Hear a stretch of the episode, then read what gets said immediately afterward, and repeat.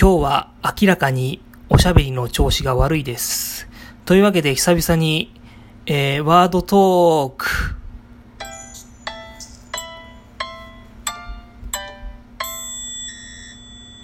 はい、えー、始まりました。えー、なての逃げ場。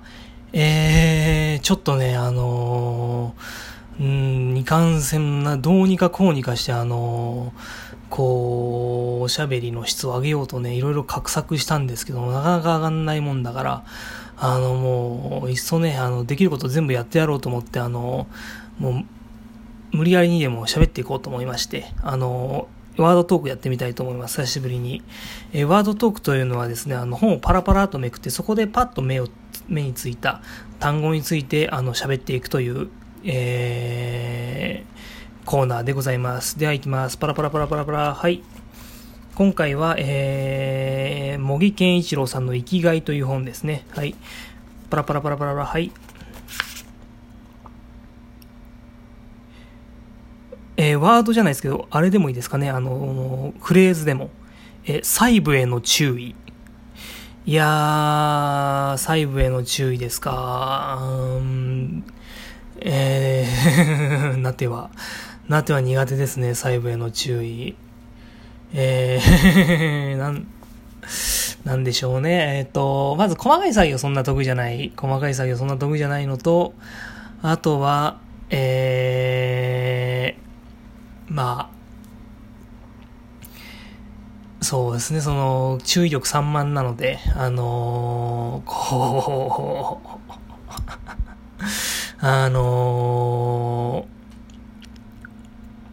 細部への注意を怠って、こう、小さい細かいミスをつづ 積み重ねていっちゃうタイプなんでね、あの、細部への注意っていうのはなかなかできないんですけどね。でもなかなかこう、神は細部に宿るという言葉もあるぐらいですからね。細部こそ、このしっかりね、あの、えー、最後まで気を抜かずにね、注意深く作って、作り込んでいくっていうのがね、あの、こう、大事なことなのかなと思うことは思いますよ。でも、そうなんですかね、細部への注意。それってまさにでも、でも細部への注意って本当にその、ものすごいこう、クオリティの高い作品とか、そのクオリティの高いコンテンツとかをもうそもそも作れるその職人さんが、最後の最後に情熱を傾けるところであってね、基本的にはやっぱ、細部っていうの大部分の場所へのね、あのね、注意が必要だと。大部分への場所への大雑把な注意っていうのはやっぱね、必要だと思います。はい。えー一旦休憩します。はい、えー、ということですね。えー、大部分への、えー、大雑把な注意っていうことをね、あのがね、あの細部よりの、へのね、あの注意よりね、あの、はるかにね、初心者にとっては大事だということでですね、あの、なってもこのね、ラジオを始めて、まだ13日しか経ってない、あの、ど素人のパーソナリティなんでね、あの、そういう風な感じで、あのーありますけども、でも大部分の注意っていうのは何なんでしょうね。むしろ土台作りって言いますか。そういうのがやっぱ重要なんじゃないかなと思います。ちょっとすいません。一旦止めます。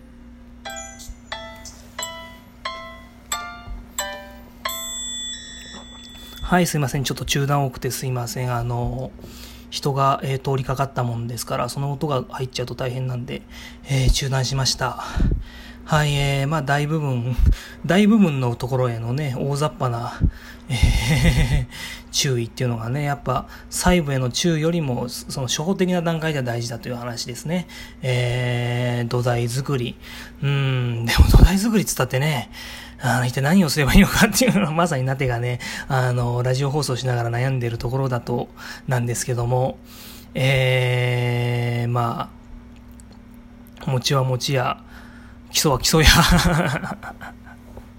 多分ね、な、な、なんなんだろう、やっぱでも、あーぶりっ返しみたいな話になりますけども、やっぱね、あのー、喋りとかそういうね、頭でね、あのー考えてもしゃ、仕方ないところがちょっとやっぱ、ありまして、その、事前に頭でいろいろ考えてそれを覚えるっていう知的作業よりも、むしろね、喋る前にちょっと体を動かすとか、あの、ちょっと声を出すとか、あの、そういうことをやった方が、あのー、どんどんこうリズムが自分の中にできてくるっていうのは、えー、ラジオをやってて、えー、かなり確信に近い、あの、えー、体験として、えー、あります。えー、だからね、あのー、大雑把でやっぱいいと思うんですよ。その、まあ、完璧主義とかね、あのー、それこそね、仕方ないじゃないですか。やっぱ最初から全部完璧にできる人なんて、まあ、いないっていうか、その、それはもう効率が悪いですよね、どう考えても。例えばこのラジオ放送とかね、あの、今からこういうね、あの、パーソナリティの話を聞いて自分でもラジオやってみようかな。あ、あ、まあ、これぐらいだったらできるだろう、みたいにね、あの、思いながら、あの、やっていただけるとありがたいんですけど、でも言っても自分なんかや話題話すことないしな、とかね、自分のね、あの、喋りなんてね、そんなね、人に聞かせるようなもんじゃねえな、と思ってるけどですね、とりあえず始めてみるのは、やっぱ、大事ですね。やってみなきゃ何もわからない。えー、やってみるうちに上達もするだろうし、そう。まず、そうですね、大雑把な、大部分への大雑把な気配り、あの、注意っていうのは多分ね、多分走り出すことだと思うんですよ。うん、とりあえず準備はもう足りてないけど、あの、走り出す、やってみるっていうことはね、やっぱね、重要。だなとね、つくづく思います。えー、っとですね、まあ、ランダでは今このラジオフォロワーが、あの、あれから増えまして、1人増えまして3人のフォロワーさんに今聞いてもらってて、えー、そのフォロワーさんに向けてこのラジオもね、喋ってるかもしれないような、この放送もそのフォロワーさんに向けて喋ってるようなね、あの、感じなんですけども、まあ、どうですか、フォロワーの皆さん、あの今日明らかにね、あこいつもう全然調子悪いなって多分最初のね、声聞いた時とかね、あのー、なんかこうね、声の、あ、笑い声の張りとかですよね。なんかそういうのでわかるだと思います。でもね、あのー、やってみてこう、あのー、思うことはね、でもそれ、もうネタもないと、何もないと今日は。あのでも一応ラジオ、その、そのスマホの前で、12分でも、まあ3分でもいいから、今7分喋ってるんですけど、